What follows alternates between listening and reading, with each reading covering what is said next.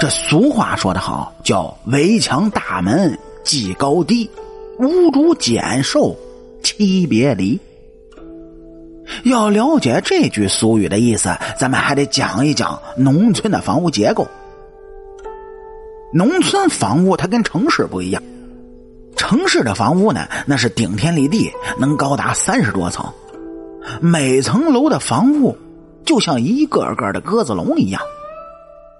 这农村的房屋就不一样了，基本上它都属于独门独院，每家每户啊占这么一大块的地，外面有围墙，里面是院子，房屋结构基本就呈现工字形。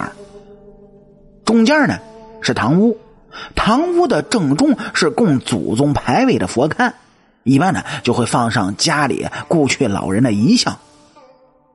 两边则是厢房，用于家人睡觉。围墙呢比较高大，外面会有大门。这大门是那种两边开的老式木门。晚上睡觉前呢，要用顶门杠子把门拴住。由于农村人一般家庭人口比较多，所以房子大也就在所难免了。但是呢，有一点需要说明的是，农村人建房是大事儿，没有建之前会好好的进行规划，但是一旦建成了，就不会轻易的更改。特别是围墙和大门，那就更不能轻易动了。一动，这家里的财气可就没有了。此外呢，大门的高度也有要求，不能高于堂屋的祖宗牌位。有些人在建房时啊，没有考虑到这个问题，觉得大门呢那是越高越好，哎，越气派越好。结果呢，等房子建完了，大门也安完了，才发现了问题。这大门的高度居然就压过了堂屋，那这还了得？对于农村人而言呢，讲究死者为大，祖先是至高无上的。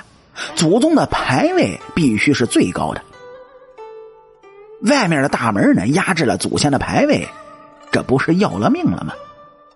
不仅是屋主人会减寿命，搞不好呢会妻离子散、家破人亡。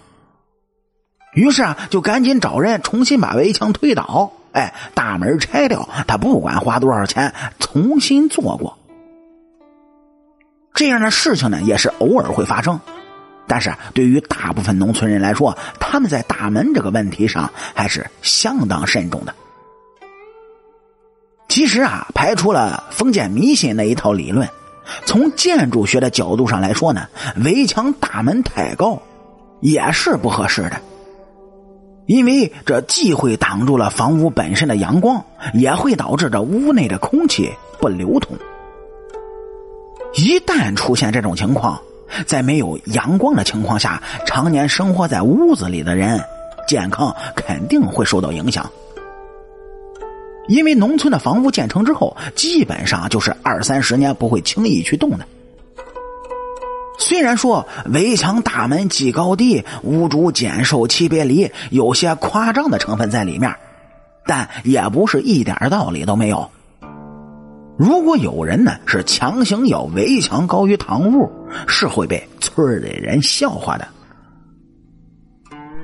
当然，现在时代发生了变化，农村的建房观念呢也在变化，特别是现在很多农村人已经不再建单栋的平房了，而是向高层发展，什么二层小洋房啊、三层的小别墅啊都出现了。高层房屋的结构跟平房最大的不同，就是为了保证房屋的安全，围墙和大门呢相应加高加宽，这也是难免会出现大门高于一楼堂屋的情况。那么对于这种现象，很多人也是见怪不怪。还是那句话，一个家庭的贫穷、富有、疾病等情况的出现呢，其实只是跟住在里面的人有关系。是人的行为就导致了各种现象的出现，其实啊，跟房子本身没有太大关系。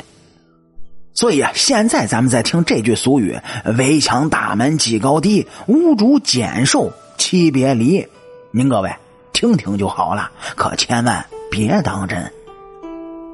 好，感谢您各位收听故事的同时呢，能够帮主播点赞、评论、转发和订阅。好啦，俗话说得好，下期咱们接着聊。